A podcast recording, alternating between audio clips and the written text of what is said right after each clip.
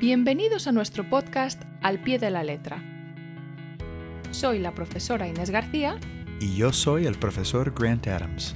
El propósito de este podcast es ayudar a las personas que quieran aprender o mejorar su español. En cada episodio hablaremos de diferentes temas gramaticales y de otros aspectos de la lengua española. Aquí encontrarás las herramientas necesarias para ayudarte. Únete a nosotros. Hola a todos. Hola Inés, ¿qué tal estás? Hola, ¿qué tal? Muy bien, muy bien. Aquí estamos con el primer episodio de Al pie de la letra podcast. En este episodio vamos a dar una pequeña introducción y hablar de ciertas cosas con, sobre el español. ¿Qué tal? ¿Qué piensas, Inés? Eh, estoy muy emocionada de, de empezar nuestro primer podcast y, y, bueno, primero nos presentamos, ¿no? ¿Quiénes somos? Yo creo que sí. y sí. Muy bien, a ver, empieza tú. Bueno, pues eh, soy Inés García y yo eh, soy española de nacimiento. Soy palentina y nací en, España, crecí y viví en España hasta los 24 años. Y bueno, pues estudié en España, en la Universidad de Salamanca eh, y mis dos últimas asignaturas en la Universidad de Valladolid. Y después eh, me vine a Estados Unidos a hacer un máster en la enseñanza del español como lengua extranjera. Y bueno, aquí me quedé. y, La suerte que tenía yo. y bueno, pues eh, llevo, llevo en la enseñanza del español 16 años. Am, llevo enseñando español a nivel universitario 16 años y bueno, pues me encanta, ¿no? Así que, brevemente esa, esa soy yo. Muy bien, muy bien. Bueno, yo soy de aquí, soy de los Estados Unidos, vivimos en California actualmente y español es mi segundo idioma. Yo hablo inglés como primer idioma y cuando tenía 12 años fui a América Central, Guatemala, por primera vez y me enamoré de todo, del idioma, del, clima, de la comida, de todo, los aspectos culturales. Y después ah, de la escuela secundaria decidí estudiarlo más a fondo en la universidad y ser profesor de español. Ah, me encantó tanto ah, mi experiencia afuera y bueno, después de la escuela secundaria estuve un par de años en América Central y ahí es donde aprendí realmente el español, pero seguí con la universidad y Inés y yo nos conocimos en la universidad, en el máster, en una clase que se llamaba dialectología. Me acuerdo ese día perfectamente. Sí, la primera clase de, de dialectología de- del español. Y bueno, yo aprendí un montón en esa clase, la verdad, eh, sobre, Claro. sobre todos los dialectos de- del español, ¿no? Inés y yo nos dimos cuenta que nos encanta el idioma español, la gramática, los aspectos culturales. Siempre estamos conversando porque somos profesores de español, compartimos ideas. Yo, yo llevo desde el año 2000 dando clases en español y me, me- me ha gustado todo, todo. Sí, y, y, bueno, en total yo llevo 16 años, pero tú llevas como 20, ¿no? Sí, 20, casi 20 años. Casi 20 años, así que bueno, va para largo, sí, y, y sumando, y sumando. Exacto. Mi, mi trabajo principal es profesor del instituto, o sea, maestro de la secundaria. También doy un par de clases en la universidad, pero tú exclusivamente das clases en la universidad, ¿no? Sí, sí, yo empecé, empecé directamente en, en la universidad y, y, bueno, he enseñado pues diferentes niveles y, y llevo, como dije, 16 años y, y, bueno, desde el, el nivel básico hasta, hasta nivel avanzado, hasta hispanohablantes y, y bueno, pues una, una variedad también de, de, clases desde conversación hasta gramática, eh, un poquito de literatura, eh, así que bueno, una, una variedad. I wanted to jump in in English, Ines, if I may, uh, and clarify a couple things. This podcast, Al Pie de la Letra podcast, is meant for everybody. Now, we will do it entirely in Spanish, but that doesn't mean that a Spanish speaker in the beginning levels can't benefit from the process. Each week after this initial podcast episode, we will get into some grammatical topics, some cultural discussions. It'll all be in Spanish, but that's okay because when you're learning Spanish, the more exposure, the better. I always recommend to my students to listen to Spanish as much as you can TV, movies, radio, podcasts. This could be another way to develop your listening ability. Now, please be patient with yourself. You won't understand everything, and that's okay. It's okay to miss some things here and there. But if you're consistent, if you follow each episode consistently, you'll be able to grow. You'll have growth. You'll be able to better your listening comprehension. So, if you have any questions regarding anything that we talk about in the episode or something you can't quite understand, please send us an email. You can access our email through our website, which I'll announce later. Go ahead and send us a comment or question, and we'll clarify that on any future episode. Just be patient with yourself and enjoy the process. Have fun learning the language. Muy buena suerte. Me gustaría um, explicar por qué creamos el podcast al pie de la letra. Mis estudiantes siempre me preguntan, hey, profesor Adams, ¿cómo puedo mejorar mi español? Y yo les doy recomendaciones de libros, programas de la tele, diferentes referencias en el Internet, pero parte del aprendizaje viene de cuatro ramas, cuatro patas de una mesa, básicamente. Hablar, escribir, leer y la comprensión auditiva, escuchar y comprender. Y nosotros, Inés y yo, decidimos crear un podcast para poder ayudar con ese proceso, dar otra manera, otra fuente de información para mejorar la comprensión auditiva. Daremos explicaciones cada mes de la gramática, diferentes experiencias propias y también unos aspectos culturales que hemos observado. Es por eso que queremos dar esta información al público para poder mejorar y ayudar con el aprendizaje del español. ¿Qué piensas, Inés? Sí, me, parece bien todo como lo has explicado, ¿no? También quería, quería hablar del título, ¿no? De por qué decidimos llamar nuestro podcast al pie de la letra. Y, bueno, le dimos bastantes vueltas al título, ¿no? Fue algo que, pensamos, tiene que ser una frase eh, que, que, capte la atención, algo que signifique algo, que tenga que ver con, lo que estamos haciendo, ¿no? Y al final nos, decantamos por al pie de la letra, porque ¿qué, es al pie de la letra? Pues al pie de la letra, contar algo al pie de la letra es contarlo tal y como sucedió. Eh, se utiliza la expresión al pie de la letra para indicar que algo se ha hecho o dicho de un modo preciso, y respetando el texto o, la, la, cosa original, ¿no? Es como decir en inglés to the letter or to the T. I'm going to follow the instructions to the T. Voy a seguir las instrucciones al pie de la letra. Es como decirlo así. Y, y, y bueno, pensamos también como... Eh, yo creo que nosotros dos somos bastante perfeccionistas a la hora de, de aprender algo, ¿no? Sobre todo en este caso un idioma. Yo tuve que aprender inglés como segunda lengua y Yo el español como segunda lengua.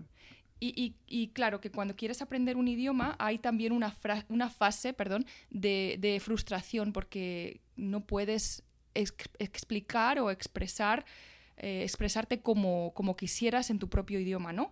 Eh, entonces, eh, cuando aprendes algo al pie de la letra, cuando te lo aprendes como de memoria, ¿no? Casi, es como, como querer ser perfeccionista. Pero bueno, luego hablaremos de, este proceso del aprendizaje y, de, bueno, de, cómo, cómo, se puede llevar de la mejor manera posible con, constancia, con consistencia, pero también relajándose un poco y, y, permitiéndose hacer errores, ¿no? Claro, claro. Y honestamente pienso que Inés y yo formamos un buen equipo. Ah, los dos somos profesores de español, así que compartimos ideas, actividades, ejercicios. Siempre después del trabajo estamos hablando de nuestras experiencias con los alumnos y de esa manera podemos ayudarnos mutuamente. Y ella, siendo española, alguien que habla español desde nacer, y yo, inglés mi primer idioma y español siendo el segundo, yo tengo la experiencia de la frustración de aprender español los primeros meses de querer decir algo y no poder. O sea, es un, es, es, un, es un proceso lento, pero hay que ser consistentes, porque después de ser consistentes por un largo plazo, ya verán ustedes que aprenderán, hablarán, mejorarán el español y sentirán satisfechos con el proceso. Así que creo que tú y yo formamos un buen equipo en ese aspecto para poder dar las herramientas buenas para ayudarles. Claro, claro que sí. Tenemos, tenemos lo mejor de, los dos mundos, ¿no? Eh, el, español como lengua nativa, el inglés como lengua nativa, pero los dos sabemos lo que implica eh, el esfuerzo que implica aprender otro idioma y también enseñar, tener la, base de, la experiencia de enseñarlo ¿no? por, por tantos años. Bueno, también quiero añadir a, lo que ha dicho Grant de, la enseñanza y del aprendizaje, que, hay que mantener una, mente abierta, ¿no?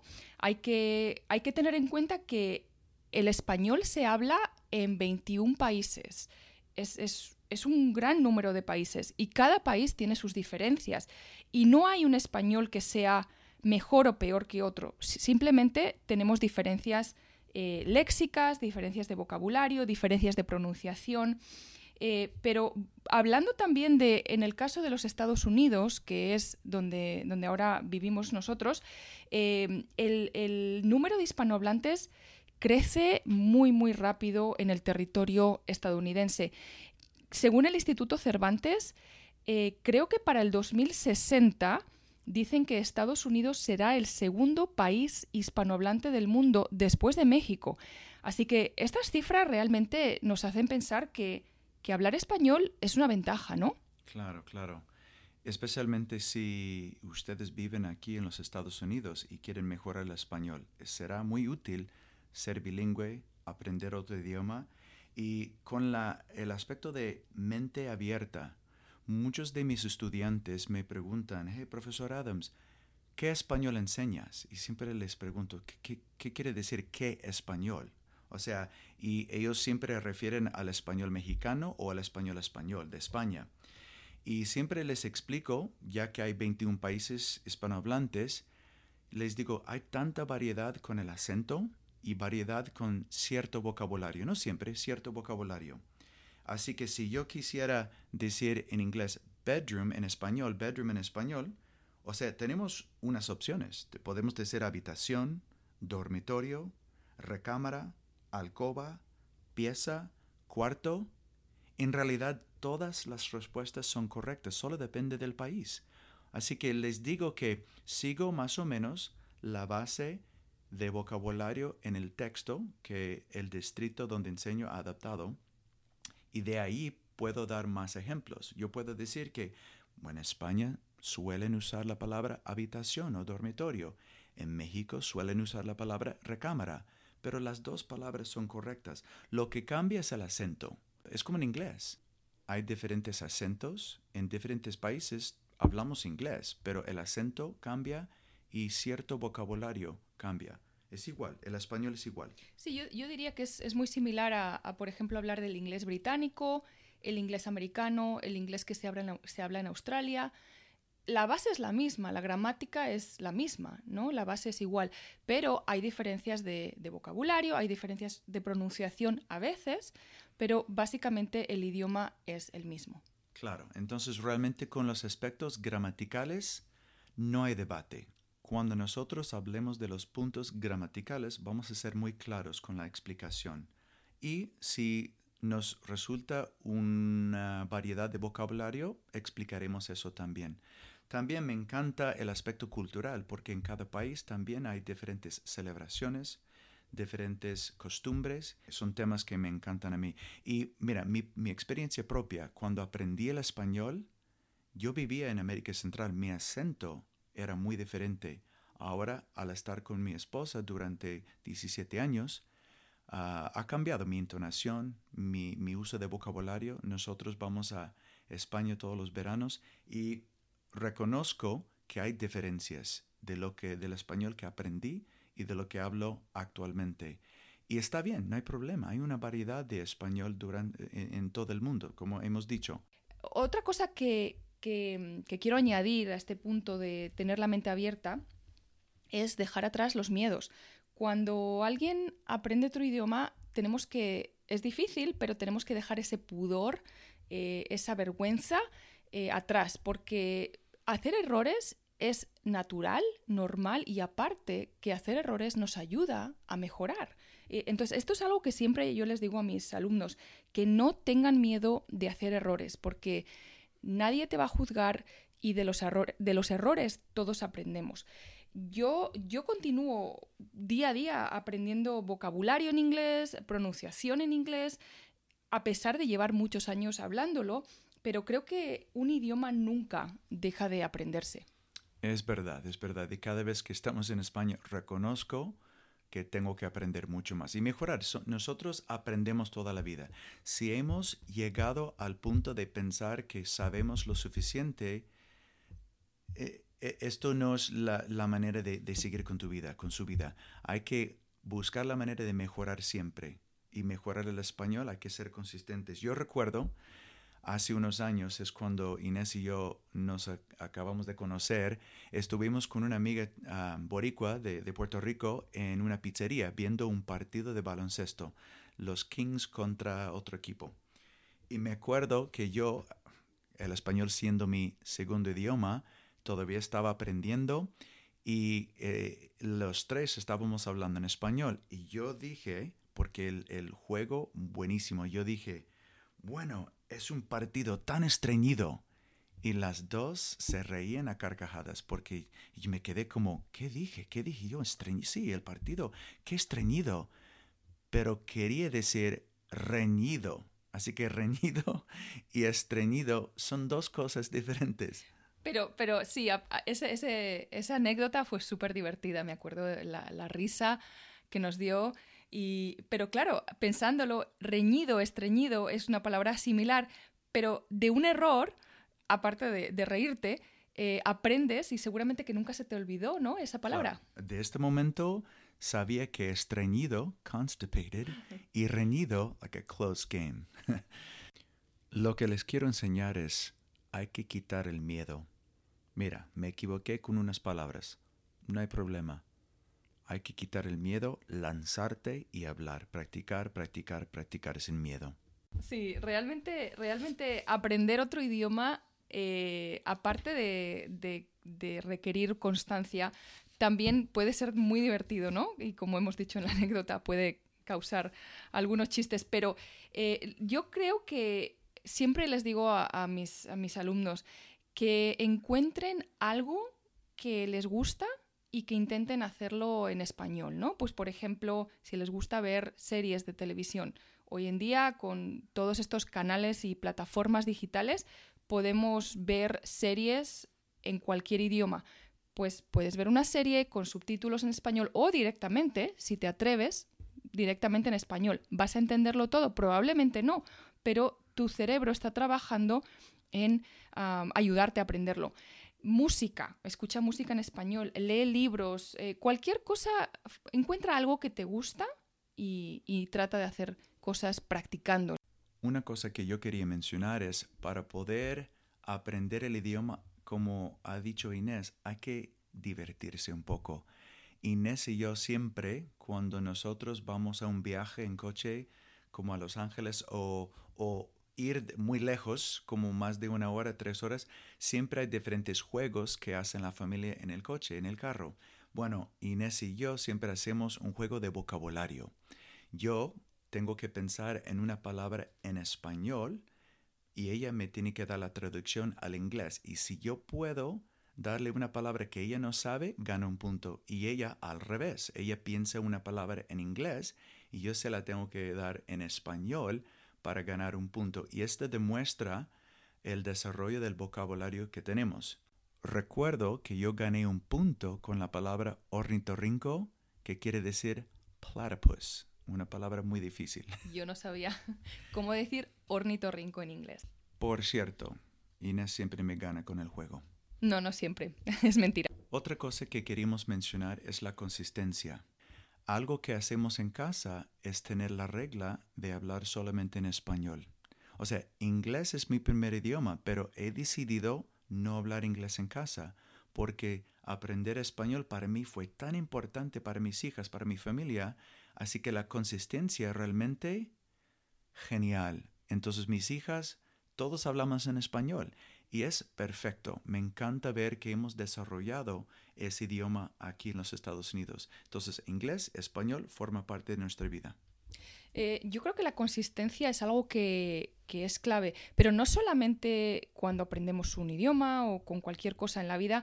Eh, por ejemplo, lo podemos comparar con hacer ejercicio. Eh, quizá hay veces que no nos apetezca ir al gimnasio o ponernos a hacer ejercicio, pero sabemos que es bueno para la salud, ¿no? Entonces, esa consistencia es clave. Si, si, vamos al gimnasio, si hacemos ejercicio con regularidad, vamos a notar resultados, vamos a ver los resultados a la larga. Si no hacemos ejercicio, no hay resultado. Es lo mismo con, con aprender un idioma o con un estudio, ¿no?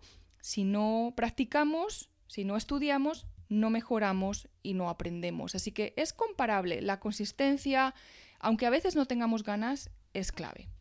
Así que mientras ustedes escuchan el podcast cada mes, yo quiero que ustedes tomen apuntes o escriban preguntas, comentarios.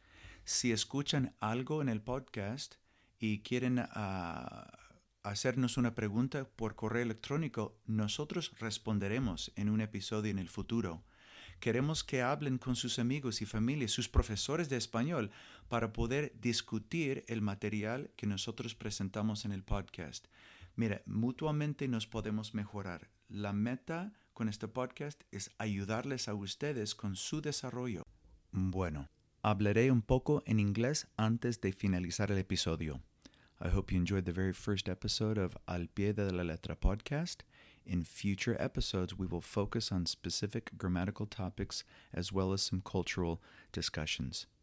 I hope that you go to our website. It's the name of our podcast, al pie de la letra alpiedelaletrapodcast.com.